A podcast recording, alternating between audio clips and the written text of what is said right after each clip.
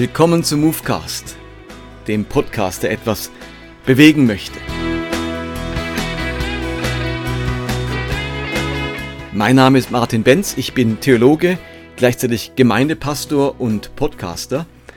Und der Wunsch mit meinem Movecast ist es, Glaube in Bewegung zu versetzen, Menschen zu helfen, dass ihr Glaube ein wieder passt, ein Zuhause findet, gerade dort, wo man den Eindruck hat, mit Glauben oder mit Glaubensaussagen oder mit einer bestimmten Dogmatik oder Ethik oder einem bestimmten Bibelverständnis nichts mehr anfangen zu können, neue Möglichkeiten, neue Perspektiven aufzuzeigen, um auch eine neue Leidenschaft für diesen Glauben und vor allem für die Person von Jesus Christus zu entwickeln. Heute habe ich einen ganz besonderen Gast, der mir auch persönlich viel bedeutet. Heute spreche ich mit Sigi Zimmer. Es ist der Teil 1 einer zweiteiligen Reihe mit Sigi Zimmer. Ich kenne Sigi Zimmer schon seit einigen Jahren. Ich habe ihn kennengelernt bei einem Worthaus, bei einer Worthausveranstaltung in Heidelberg vor einigen Jahren.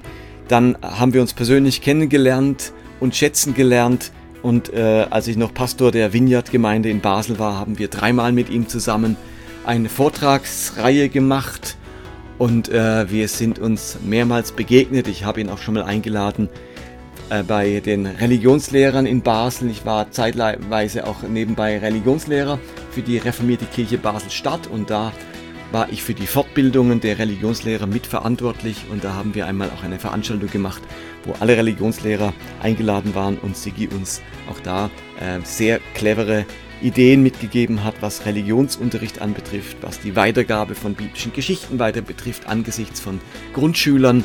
Und heute spreche ich mit ihm über ganz unterschiedliche Themen. Vor allem geht es heute um Sigis Bibelverständnis, aber auch um seinen Weg im Glauben. Und im zweiten Teil geht es dann ganz stark auch um seine Bewertung von Glauben, was ist krankmachend, was ist ungesund, am Glauben und wo sieht er auch Perspektiven für die Zukunft der Kirche und des Glaubens.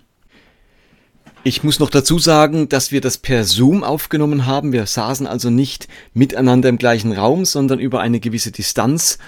Und insofern ist die Audioqualität natürlich nicht dieselbe, als wenn beide in ein hochwertiges Mikrofon hineinsprechen. Und es gab hier und da mal an kleinen Stellen auch mal so ein paar Internetaussetzer, wo dann auch mal äh, vielleicht ein ganz kleiner Teil eines Satzes leider nicht da war oder nicht da ist, äh, weil das einfach ähm, gestockt hat im Internet. Aber das sind nur ganz wenige Stellen und ich denke, das sollte kein Problem sein fürs Verständnis dieses ganzen Podcasts. Und damit steigen wir jetzt direkt ein in das Gespräch mit Professor Siegfried Zimmer. Herzlich willkommen, Sigi Zimmer. Es ist großartig, dass du heute Zeit hast und mit mir zusammen diesen Podcast machst, dass wir miteinander ins Gespräch kommen können. Ja. Und viele werden dich natürlich kennen. Äh, du bist medial, allgegenwärtig fast, könnte man sagen. ja. Und trotzdem, glaube ich, ist ganz gut, wenn du dich für die Zuhörer einen Moment vorstellst, dass man ein bisschen weiß, wer bist du, ja. woher kommst du, mal ganz praktisch von Familie und Wohnort, aber auch ein bisschen zu deinem beruflich-geistlichen Werdegang. Vielleicht kannst du da kurz was dazu sagen.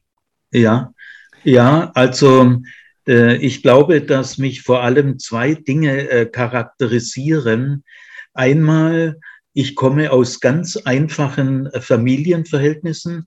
Also meine Eltern waren ausgesprochen arme Menschen. Sie waren Magd und Knecht auf einem Bauernhof im Allgäu.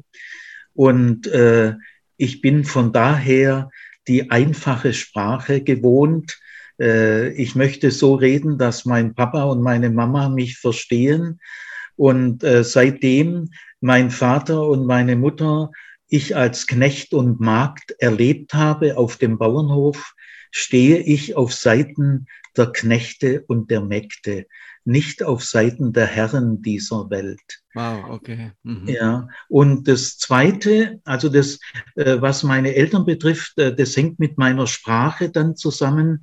Ich habe mir diese akademische Sprache, die ich schon beherrsche, also ich kann komplizierte Bücher lesen, aber ich habe sie mir nie zu eigen gemacht. Äh, ich liebe die einfache Sprache. Man kann darüber alles ausdrücken. Natürlich braucht man eine Fachsprache unter Fachleuten. Aber sobald man an eine bunte Zuhörermenge denkt, ist die akademische Sprache äh, ein Handicap. Gell? Das Zweite, was mich sehr charakterisiert, ich bin säkular aufgewachsen. In Kindheit und Jugend hat Kirche und Religion so gut wie keine Rolle gespielt.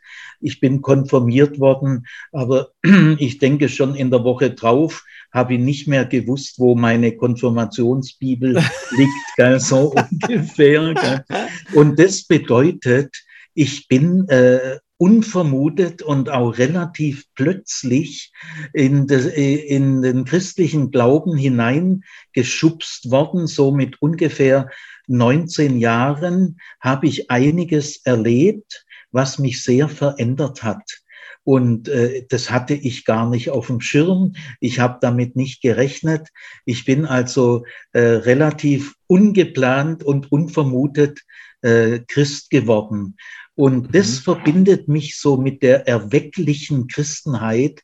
Äh, ich bis heute ist es für mich mit die tiefste Freude mitzuerleben, wenn in einem Menschen Glauben wachgerufen wird und ein Mensch zum Glauben findet. Das ist somit für mich das Schönste, was ja. es gibt. Beruflich gesehen äh, habe ich, ich habe zwei Berufe. Ich bin zunächst Hauptschullehrer gewesen mit den Fächern Politik und Geschichte, habe ungefähr knapp drei Jahre war ich Lehrer und dann bin ich aus dem Lehrerberuf nochmal raus, habe Theologie studiert, äh, das Interesse an Theologie hat immer mehr zugenommen. Mhm. Ich wollte nicht abhängig sein von irgendwelchen Predigern und wollte auch die alten Sprachen kennenlernen. Und dann habe ich also Theologie studiert an mehreren Universitäten, am Schluss in Tübingen, war dann in der Württembergischen Landeskirche erst Vikar und später Pfarrer zur Anstellung. Das sind die ersten Jahre als mhm. Pfarrer. Insgesamt waren das vier Jahre. Ich äh, bin aber dann, habe eine Einladung bekommen, Assistent zu werden in Religionspädagogik bei einem berühmten Professor, Professor Karl Ernst Nipp Co. Er gilt als der bedeutendste Religionspädagoge nach dem Zweiten Weltkrieg. Okay, ja. Und bei dem war ich fünf Jahre lang. Das war ein Traum, mit diesem Mann so ein ganz bescheidener, genial begabter Mann, tiefgläubig. Gell? Also das war eine Bereicherung. Ich habe dann in der Zeit eine Doktorarbeit gemacht und bin dann später äh, an einer Fachhochschule für Diakonie, war ich fünf Jahre lang Dozent und dann äh, die letzten 20 Jahre war ich Professor für evangelische Theologie und Religionspädagogik an der Pädagogischen Hochschule in Ludwigsburg. Das heißt, ich war tätig in der Ausbildung von Religionslehrern. Ja, Heute okay. bin ich 74 Jahre alt, also ungefähr zehn Jahre im tätigen Unruhestand. ja. Und was du sagst in Bezug auf die Sprache, das finde ich, das charakterisiert dich wirklich. Es ist ein Genuss, dir zuzuhören. Auch bei den Worthaus-Vorträgen, als ich dich das erste Mal da gehört habe, dachte ich, man kann da endlos zuhören. Es ist nicht ermüdend, weil manchmal sind ja wirklich so akademische Sprache und eine Menge Fachausdrücke ja. und Fremdworte ermüden auch irgendwo. Ja. Irgendwann schaltet man ab und denkt, ja. jetzt verliere ich immer mehr den Faden oder so. Das ist mir nie Stimmt. passiert. Ähm, das fand ich einen ganz großen äh, Vorteil, wenn man dir zugehört hat. Und ich glaube, deswegen hat das auch zum Teil so einen Erfolg, weil man das eben spürt, dass deine Sprache so lebensnah ist. Ich verdanke das äh, äh, zu einem großen Teil meinen Eltern äh, und auch Geschwistern. Niemand hat studiert und zu einem anderen Teil der Hauptschullehrerausbildung. Ich hatte ja dann Hauptschüler und mhm. da äh, auch die gesamte PH-Ausbildung ist nicht so äh, gymnasial, akademisch und dadurch ist die Praxis und die, die anschaulichen Worte äh, sind da sehr wichtig. Ja. Da verbindet dich ja auch was mit diesem Jesus der ja auch bewusst immer wieder die Sprache des Volkes und Bilder aus ja. dem Alltag gewählt hat.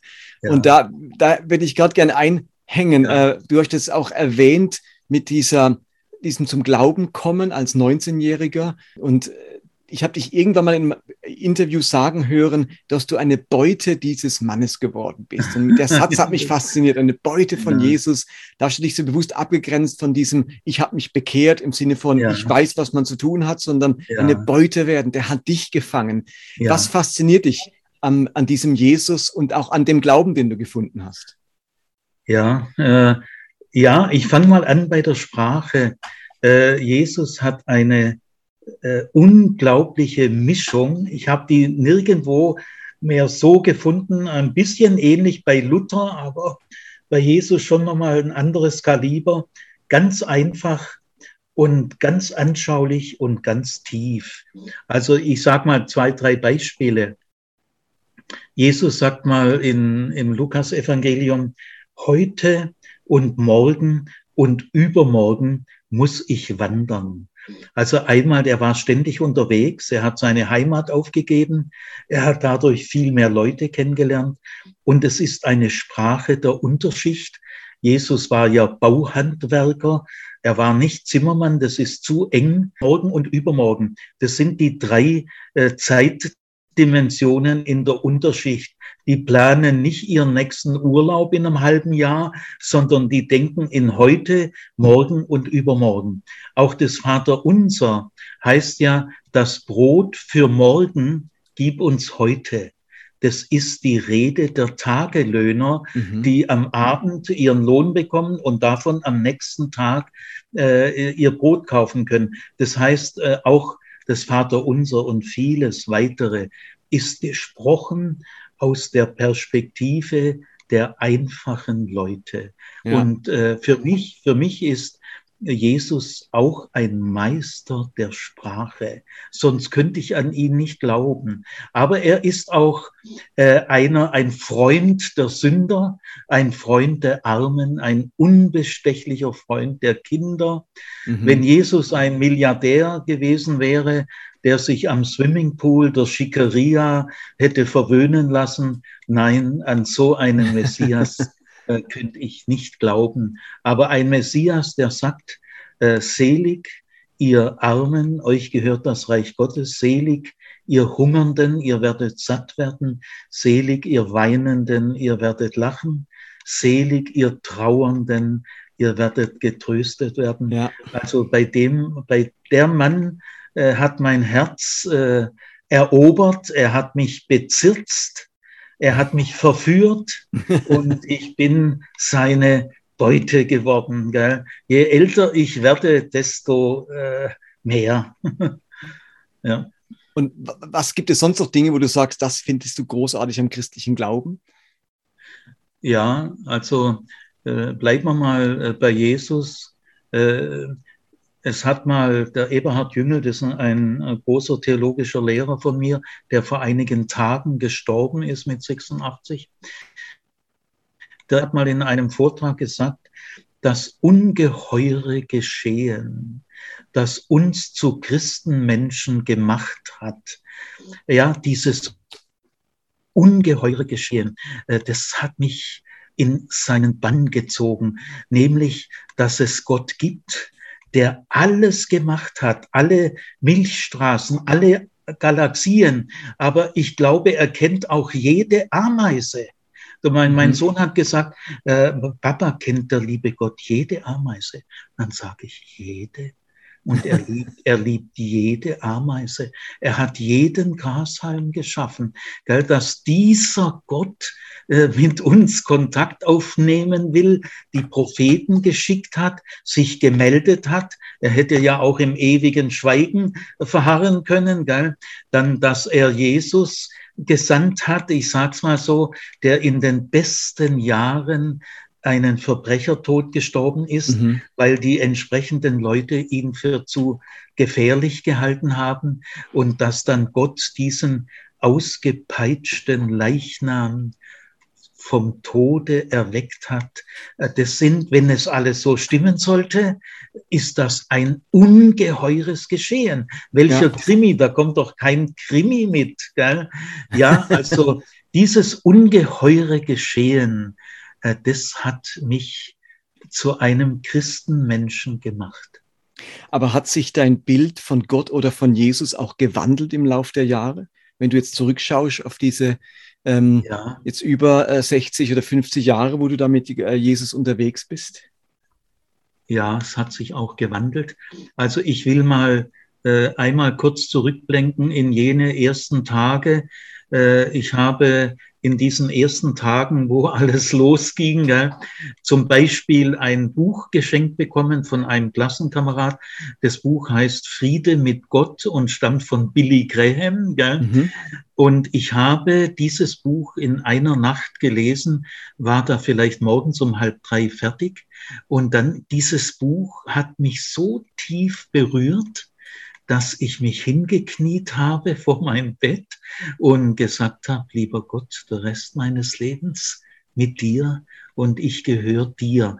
Also diese Grunderfahrung, die ist geblieben mhm. bis heute. Mhm. Also ich, ich staune selber und ich kann es nicht erklären, aber ich kann sagen, ich habe seit dieser Nacht an der Existenz Gottes nie wieder eine Sekunde gezweifelt. Ich habe andere Zweifel und Probleme und Wandlungen, gell? aber diese, äh, diese Nähe Gottes, der äh, mein Leben in seine Hand genommen hat, das ist geblieben.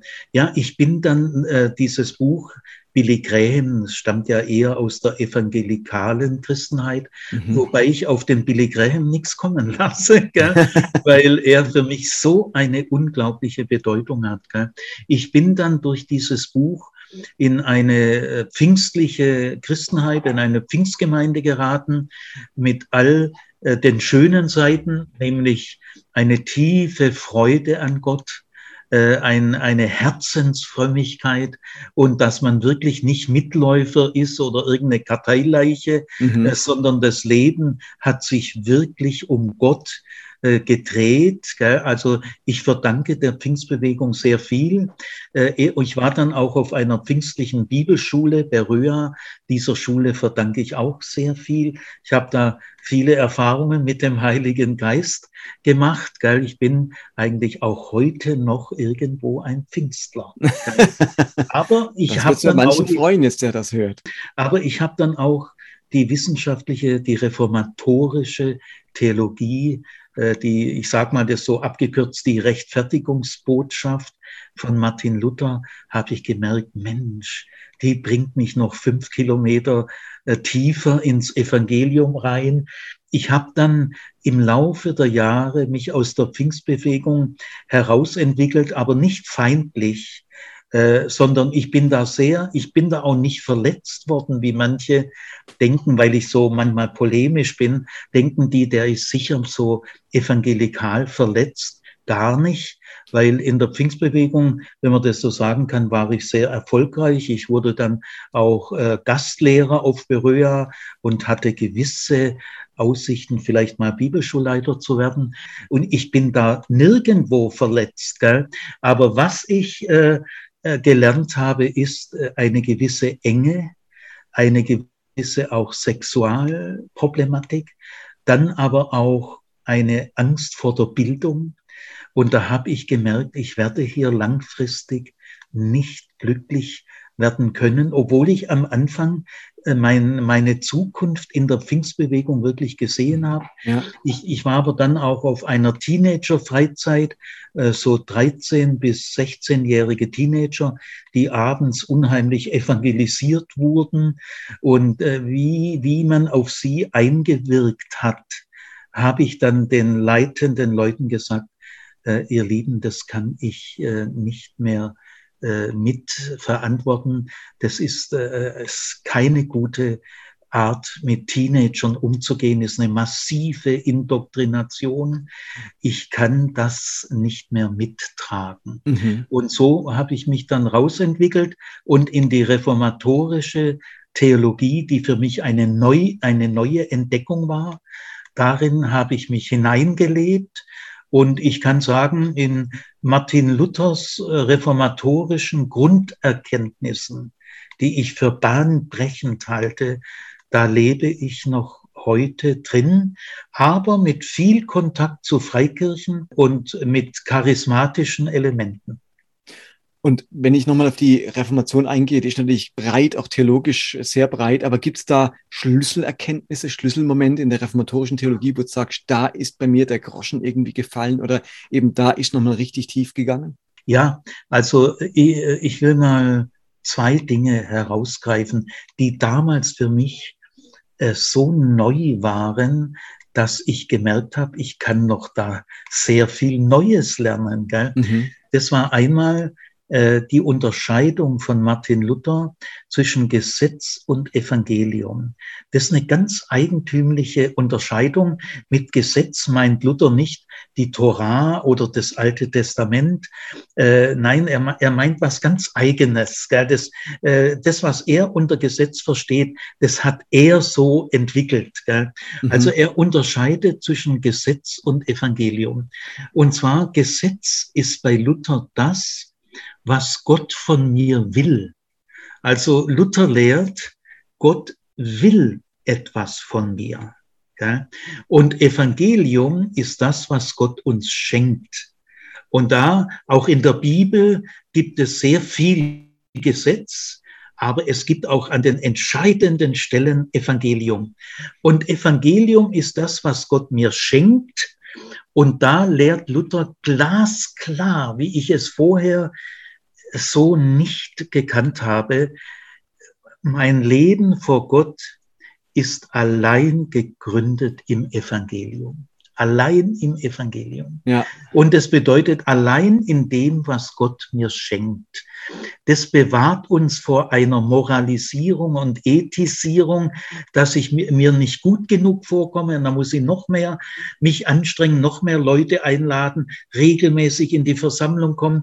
Und es ist so eine schleichende Gefahr, dass der Glaube, äh, Luther sagt, ethisiert wird, also moralisiert mhm. wird. Und das äh, ist die, die Rechtfertigungslehre von Luther lehrt ganz klar, äh, meine Grundlage für, vor Gott im Leben und im Sterben ist allein das, was Gott mir schenkt. Und in der Freude über das Geschenkte, in der Dankbarkeit mhm. Äh, wird auch mein Wille dann inspiriert und der Glaube wird in der Liebe tätig. Aber diese Gelassenheit, ich kann die Gebote der Bibel rein sportlich nehmen. Ich nehme sie mal sportlich, mal gucken, wie, wie viel ich hinkriege. Ja, aber meine Freude in Gott und meine, äh, meine äh, Geborgenheit in Gott, äh, ruht allein. Und Luther sagt, ist der zweite Punkt, in den Zusagen. Äh, äh, Luther also sagt praktisch, Gottes Wort, das, das ist ja ein Ausdruck, der, den die Freikirchen auch ständig benutzen. Gell? Die Bibel ist Gottes Wort. Mhm. Ja, für mich auch. Für mich ist die Bibel Gottes inspiriertes Wort, ganz klar. Aber im lutherischen Sinn der Schlüssel in dieses Wort hinein sind allein die Zusagen. Ich bin Jahwe, dein Gott, der ich dich aus Ägyptenland befreit habe. Äh, euch ist heute der Retter geboren. Ich bin bei euch alle Tage bis an das Ende der Welt. Das Entscheidende an der Bibel sind allein, allein die Zusagen. Nur die Zusagen haben die schöpferische Kraft, in mir Glauben äh, zu schaffen. Mhm. Die Gebote und die Drohungen und die Warnungen sind auch Gottes Wort. Die brauchen wir auch, aber sie sind im Dienste der Zusagen oder zu, statt Zusagen sagt Luther auch äh, Evangelium. Evangelium, okay. Ich muss geschwind eine kleine Anekdote erzählen. Gell? Ja, gern. Fällt mir gerade ein. Ich war mal, als ich noch berufstätig war, im Kuratorium, also so in einem Leitungsgremium einer großen äh, Fortbildungseinrichtung und wir haben äh, die Dozenten für die Lehrerfortbildung äh, haben wir äh, berufen. Gell? Und da bewarb sich mal eine Frau, vielleicht so Mitte 40, Privatschule, eine Rektorin. Die bewarb sich auf eine Stelle für Grundschuldidaktik, so irgendwie. Gell? Und dann haben wir Kuratoriumsmitglieder alle Personalunterlagen, auch dieser Frau und auch andere haben sich beworben, äh, haben wir zugeschickt bekommen, dass wir uns da rechtzeitig alles vorbereiten können. Und dann habe ich gesehen, dass diese Privatschule äh, sich eine Schulgesetzgebung selber gegeben hat. Und Paragraph 1 lautete, diese Schule basiert auf der Bibel. Das war mhm. Paragraph 1. Und dann Paragraph 2, 3, 4, 5 kamen weitere Sachen. Und jetzt habe ich diese äh, Rektorin, 45 Jahre alt, christliche Privatschule, habe ich Folgendes gefragt. Stellen Sie sich mal vor, dass Ihr Paragraph 1 nicht heißt, äh, diese Schule basiert auf der Bibel, sondern dass Paragraph 1 heißt, diese Schule basiert auf dem Evangelium von Jesus Christus. Was meinen Sie? Sind diese beiden Sätze gleich gut oder ist einer der beiden Sätze besser wie der andere? Also die Schule basiert auf der Bibel und die Schule basiert auf dem Evangelium von Jesus Christus. Ein lutherischer, reformatorischer Theologe sagt hier tausendprozentig in Sekundenschnelle, basiert auf dem Evangelium von Jesus Christus, ist viel besser. Warum? Weil das ist der Schlüssel in die Bibel. Entscheidend an der Bibel ist der Schlüssel, mit dem ich die Bibel mir aneigne. Mhm. Und das ist reformatorisch das Evangelium von Jesus Christus oder man kann auch sagen, die Zusagen. Und diese Frau hat gesagt, also Herr Zimmer, darüber habe ich, also die Frage habe ich mir noch nie gestellt. Und wenn Sie mich jetzt so fragen, das, das, da kann ich eigentlich äh, jetzt nichts direkt drauf sagen. Also man hat gemerkt, diese Fragestellung ist dieser Frau chemisch rein fremd. Mhm. Die hat sich, die hat noch nie überlegt, ob das das Gleiche ist oder nicht das Gleiche. Wir haben dann diese Frau auch nicht eingestellt, weil wir gesagt haben, in einer reformatorischen Ausbildungsstätte, wenn man nicht Redeweise die Bibel und die Redeweise das Evangelium. Wenn man das nicht in eine angemessene Beziehung bringen kann, kann man in einer reformatorischen Kirche keine Lehrerfortbildung betreiben, weil der Frau ist ja das ABC nicht, nicht bekannt. Ja.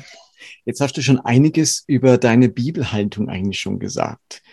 Ähm, kannst du da noch mal was dazu sagen? Deine Hermeneutik, wenn du sagst, für mich ist die Bibel Gottes Worte oder sie ist inspiriert.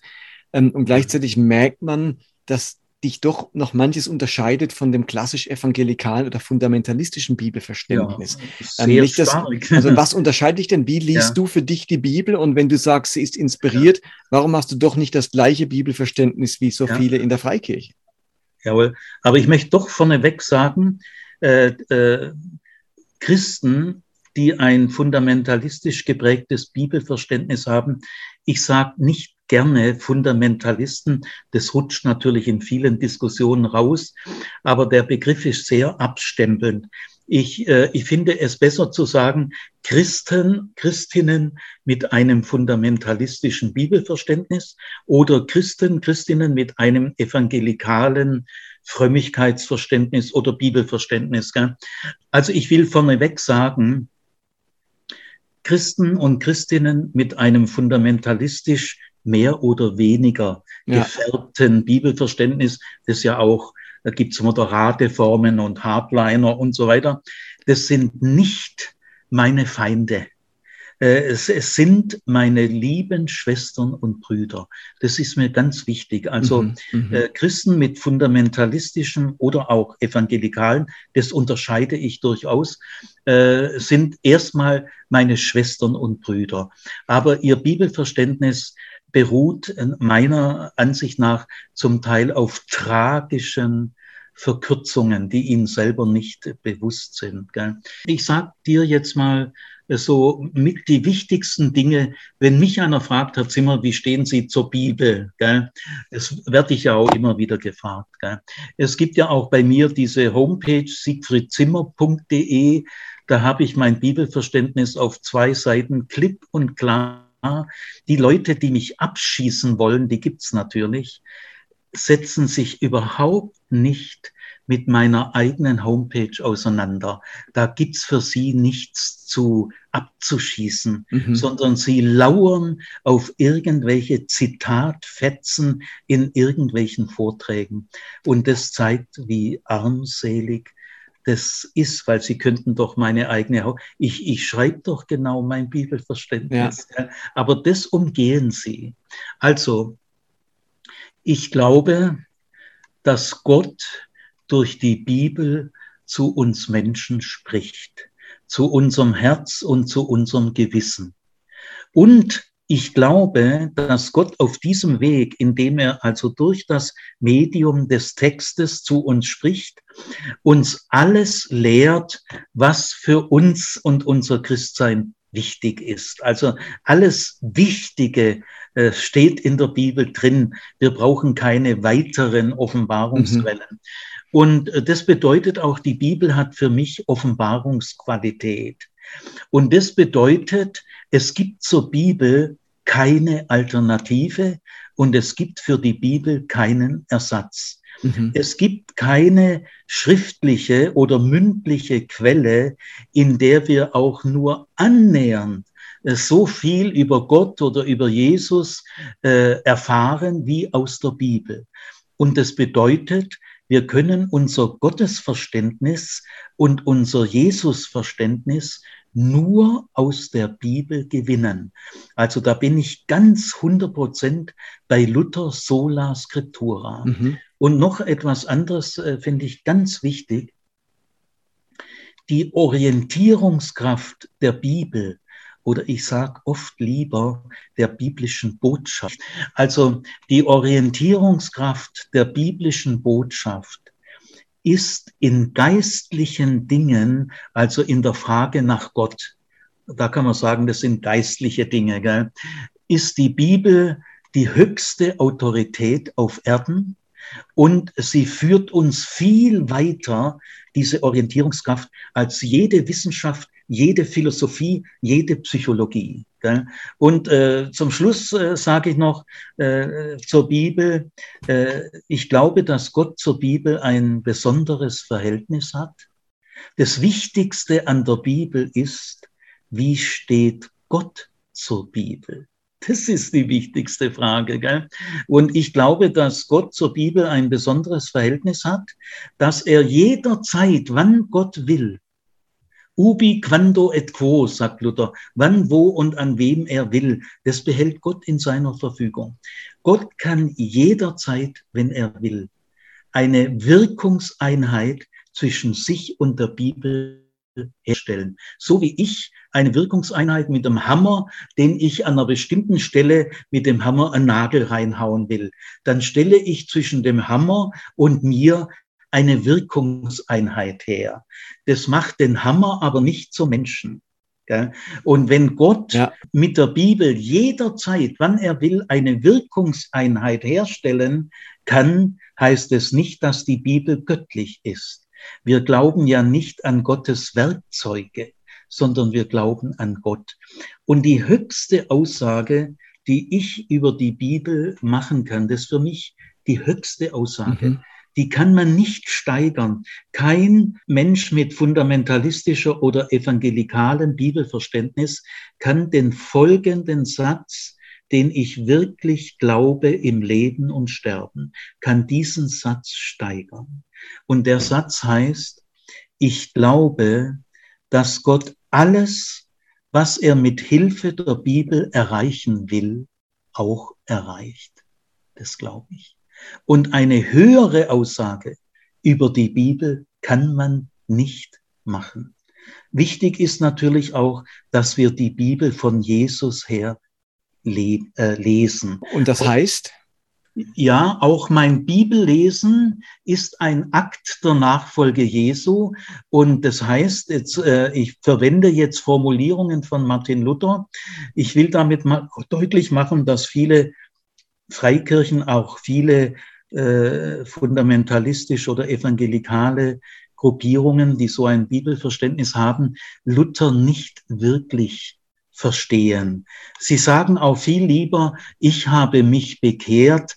Wer sagt schon, Gott hat mich gerechtfertigt? Gell? Diese ganze Rechtfertigungsvokabular ist in diesen Kreisen nie wirklich im Alltag eingesickert, weil eben äh, Luthers Unterscheidung von Gesetz und Evangelium und auch Luthers Lehre vom unfreien Willen nicht vom freien Willen, vom Unfreien, gell, ist in, in den Freikirchen in der Regel gar nicht, äh, nicht angekommen ist. Ja. Nicht angekommen ist, ja. Also jetzt äh, mit äh, Luther gesagt, weil du mich gefragt hast, was heißt es, die Bibel von Jesus herlesen. Das heißt für mich und auch für Martin Luther, Jesus Christus ist der Herr und Richter der Bibel. Die Bibel ist nicht ihr eigener Herr und sie ist nicht ihr eigener Richter, sondern was die Bibel bewirkt und wann und wo, das entscheidet der Heilige Geist und nicht die Bibel. Der Heilige Geist ist der Herr über die Bibel und Jesus Christus ist der Herr über die Bibel.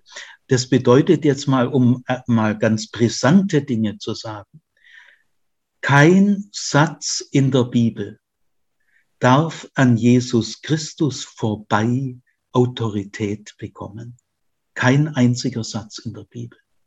Jeder Satz in der Bibel ist daraufhin zu prüfen, wie nahe oder wie fern dieser Satz zu Jesus Christus steht. Das ist entscheidend. Kannst du mal ein Beispiel machen, dass man sich das vorstellen kann? Ja, ich, äh, ich mach mal, äh, ich mach mal gleich so die, die entscheidenden, gewagtesten Beispiele. Okay. Es heißt in der Bibel in einem bestimmten Textzusammenhang, der Text ist in einem bestimmten Alter geschrieben und die Autoren, die diese, das waren ja menschliche Autoren, natürlich inspiriert, aber auch inspirierte Menschen bleiben Menschen. Und ein inspiriertes Buch bleibt ein Buch, nämlich ein irdisches Buch. Das, die Bibel gehört in die Schöpfung. Sie hat ja auch Grammatik und Hebräisch und Griechisch. Äh, äh, also, ja, ich bringe mal die gewagtesten Beispiele. Die entscheiden dann aber, ob man, äh, ob Jesus Christus Herr und Richter der Bibel ist. Mhm. Also es heißt zum Beispiel in den Exodus-Kapiteln, in den Plagen, in der letzten Klage, dass, weil der Pharao verstockt war und die Hebräer nicht ziehen lassen wollte, dass dann ein Würgeengel kam und im Schlaf die ganzen Erstgeburten, Erstgeborenen Ägyptens, das waren sicher einige tausend äh, Kinder oder Jugendliche, halt die Erstgeborenen, im Schlaf erwürgt hat. Das steht in der Bibel. Mhm. Jetzt frage ich mich, hätte Jesus das getan? Hätte Jesus, weil der Pharao ein verstockter Sack ist, hätte er mit seinen Händen äh, Kinder im Schlaf erwürgt? Da möchte ich sagen, nein, das hätte er nicht getan. Hätte er den Bann vollstreckt, in Jericho und Ai. Da heißt es, nachdem diese Städte militärisch erobert waren, also der Krieg war schon gewonnen, dass man jetzt noch die Kinder, die Frauen und die Alten erschlagen hat, den Bann vollstreckt mhm, hat. Ja. Hätte Jesus das gemacht, ist das die Ethik Jesu, der von der Feindesliebe?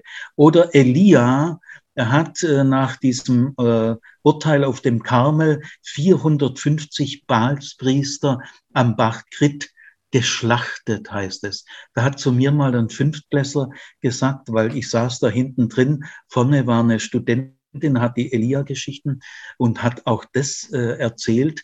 Das muss man sich überlegen, ob man das so in der fünften. Und da sagt ein Fünftklässler zu mir, sichtlich verwirrt, Herr Zimmer, sagt Gott heute auch noch mal solche Befehle? Und dann habe ich gesagt, nein, da brauchst du gar keine Angst haben. Ich glaube auch gar nicht, dass Gott es gesagt hat. Weißt, der Mensch, der diese Erzählung geschrieben hat, der war bestimmt der Überzeugung, dass dieser Auftrag 450 Männer schon Massenmord, religiöser Massenmord, äh, aber weißt du, Jesus hätte das niemals. Gell? Also gut, äh, jetzt fasse ich das zusammen. Was der Ethik Jesu, der Ethik der Bergpredigt nicht entspricht, was der Botschaft der Feindesliebe Gottes nicht entspricht und was dem Gottesverständnis Jesu nicht entspricht, können wir nicht auf Gott zurückführen, auch wenn es in der Bibel steht. Denn unser Gewissen, ich bin Beute, ich bin nicht Beute der Bibel. Ich bin Beute Jesu Christi. Und Jesu Christi, Jesus Christus sagt einmal, geht hin in alle Welt und lehret sie halten. Er sagt nicht alles, was in der Bibel steht, sondern er sagt und lehret sie halten alles, was ich gesagt habe. Also nicht die Bibel erlöst uns, äh, sondern Jesus Christus. Er ist der Anfänger und Vollender unseres Glaubens und nicht die Bibel. Ja. Jesus Christus ist Herr und Richter über die Bibel. Er steht nicht auf gleicher Stufe mhm. wie in der Chicagoer Erklärung. Da ist Jesus das fleischgewordene Wort und die Bibel ist Gottes schriftliche Wort und sie haben beide die gleiche Autorität. Das ist ein verhängnisvoller, fundamentaler Irrtum. Dann frage ich zurück, warum stehen dann diese Dinge in der Bibel, in Exodus mit Pharao oder, oder bei Josua? Warum stehen die denn dann da drin? Ja, weil die Bibel eine Entwicklungsgeschichte durchmacht. Äh, äh, Gottes Volk ist das wandernde Gottesvolk. Die, äh, die Bibel hat ja ungefähr tausend Jahre gebraucht von ihren ältesten Texten bis zu ihrer fertigen Gestalt. Wir sind in, in diesen Kreisen, die also wie gesagt meine Schwestern und Brüder sind, ich bin nicht ihr Feind. In diesen Kreisen wird eigentlich die Bibel immer als fertige Gestalt genommen. Aber äh, wie ist die Bibel entstanden? Äh, wichtig ist, die Bibel ist inspiriert. Das ist wahnsinnig wichtig, für mich auch. Aber gleich wichtig ist für mich die Frage, wie ist sie entstanden? Sie ist entstanden vor 2000, 3000 Jahren in einer anderen Kultur. Da kann ja ich nichts dafür. Die Bibel ist ein Dokument aus einer anderen Zeit und einer anderen Kultur. Und deswegen äh, bin ich beheimatet in der modernen Bibelwissenschaft. Das verkraftet die Bibel locker. Die Bibel braucht keinen frommen Schutz. Das hat sie nicht nötig die setzt sich immer wieder von alleine durch. Und meine Erfahrung aus 50 Jahren jetzt ist, dass die moderne Bibelwissenschaft enorme Möglichkeiten hat, äh, die Texte in ihrer Zeit, in ihrem Zusammenhang angemessen verstehen zu lernen. Und deswegen spreche ich vom Segen der modernen Bibelwissenschaft. Jetzt frage ich aber trotzdem noch mal nach, was, wenn du sagst, die ganze Bibel ist wichtig, ist inspiriert, was an dem Text mit dem Pharao und dem Würgeengel, was ist daran jetzt inspiriert? Inwiefern ist das inspiriert? Weißt du, was ich meine? Wenn du sagst, ja. das, vielleicht hat ich das gar nicht geschehen oder es hat jemand geschrieben, der das so verstanden hat, inwiefern kann man da noch von inspiriert reden? Ja, inspiriert meint insgesamt in der langen Geschichte äh, des Wortes Gottes an dem so viele Menschen teilgenommen haben, beteiligt sind. Nehmen wir mal ein Beispiel, der Koran. Der Koran wurde ja in verschiedenen Nächten oder Tagen vom Engel Gabriel, dem äh, äh, Mohammed, geoffenbart, der gar nicht gut schreiben konnte. Gell? Er war zwar des Lebens, äh, Lesens und Schreiben mächtig, aber nicht besonders gut. Er hat sich selber gar nicht zugetraut, das jetzt sofort aufzuschreiben. Er ging immer sofort zu guten Freunden von ihm, hat ihnen mitgeteilt, was der Engel ihm mitgeteilt hat und diese Freunde haben es sofort aufgeschrieben. Das heißt, der Koran basiert letztlich auf einer Person, nämlich auf Mohammed. Das ist bei der Bibel völlig anders. Gell?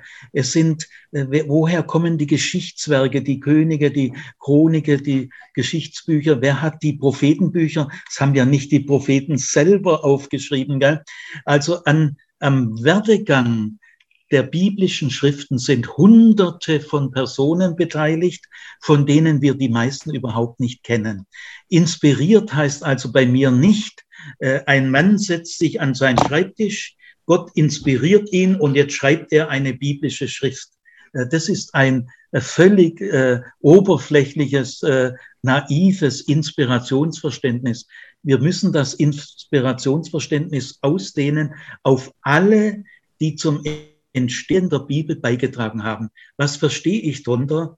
Letztlich hat Gott darüber gewacht, dass die Bibel so geworden ist, wie sie geworden ist. Das, das ist, ist nicht zufällig so geworden, sondern das ist eine lange Geschichte. Aber in dieser langen Geschichte hat sich vieles drastisch verändert. Zum Beispiel nehmen wir mal, äh, Pharao war verstockt in, bis zu einer gewissen Zeit in der jüdischen Bibel, ich sage zum Alten Testament gern auch mhm. jüdische Bibel, gell, dass wir wissen, das ist ja erstmal ihre Bibel. Gell. Ja, genau. Äh, in, den, in bestimmten Zeiten gab es ein Kollektivdenken. Äh, Gott tut die Sünden der Väter äh, äh, bis ins dritte, vierte Glied. Gell?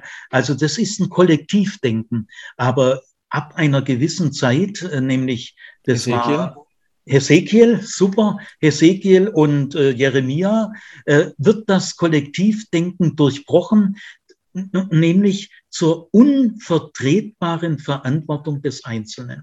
Oder zum Beispiel äh, lange Zeit im Alten Testament stirbt man äh, und wird versammelt zu den Vätern in die Sheol. Die Sheol ist ein Schattenreich, da ist man nicht mausetot, aber man ist auch nimmer richtig lebendig. Gell? Mhm. Also vor der Sheol hat man nicht Angst, aber man, man freut sich auch nicht drauf.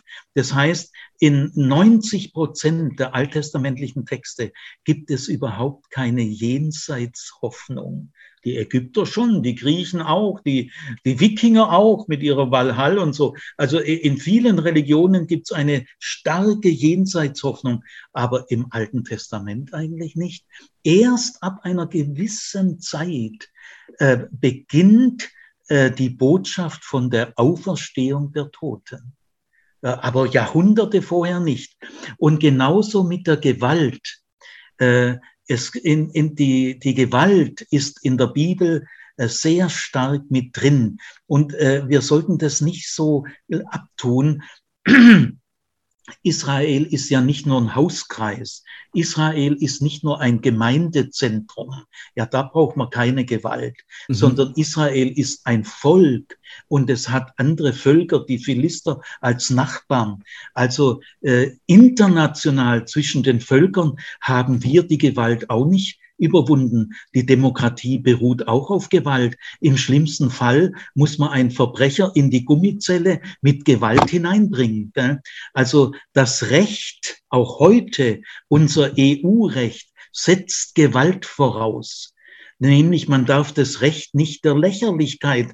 Äh, wir haben Militär, wir haben Polizei und wir haben Strafvollzug. Also noch heute. Also und äh, das heißt, äh, Israel ist ein Volk unter Völkern, Nachbar unter Nachbarn und da die Gewalt überwinden ist irrsinnig schwer. Und solange Israel Könige hatte, selber sozusagen mit Gewalt ganz stark verfilzt war, hat auch Gott gewalttätige Züge.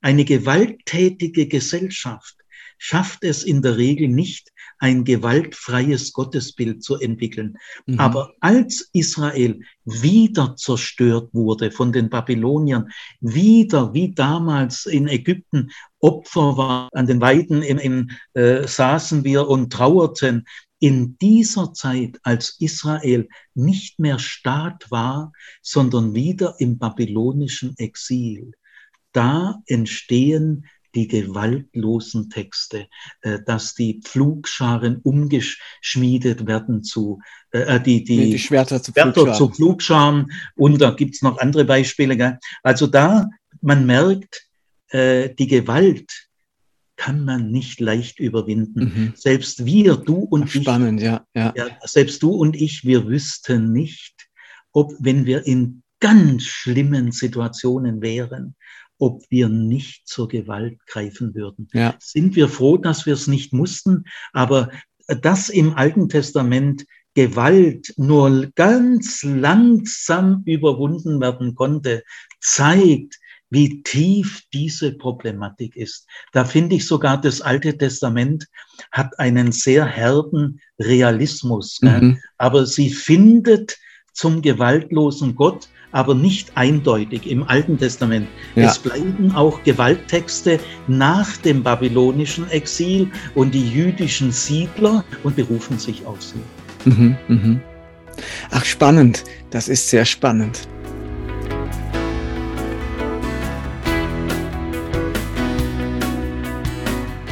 Das war Movecast für heute und ich hoffe, ihr fandet das genauso spannend, wie ich das gerade gesagt habe. Es wird einen zweiten Teil, einen zweiten Movecast mit Siegfried Zimmer geben in der nächsten Folge. Da veröffentliche ich, ich, veröffentliche ich dann die zweite Hälfte unseres Interviews. Und bis dahin freue ich mich, wenn ihr wie immer das Ganze in den sozialen Medien verbreitet, wenn ihr mir ein Feedback hinterlasst oder das Ganze weiterleitet an Freunde und Bekannte, die vielleicht auch von diesem Interview und von diesen Gedanken mit Siegfried Zimmer profitieren können. Bis dahin, macht's gut, be blessed, bye bye.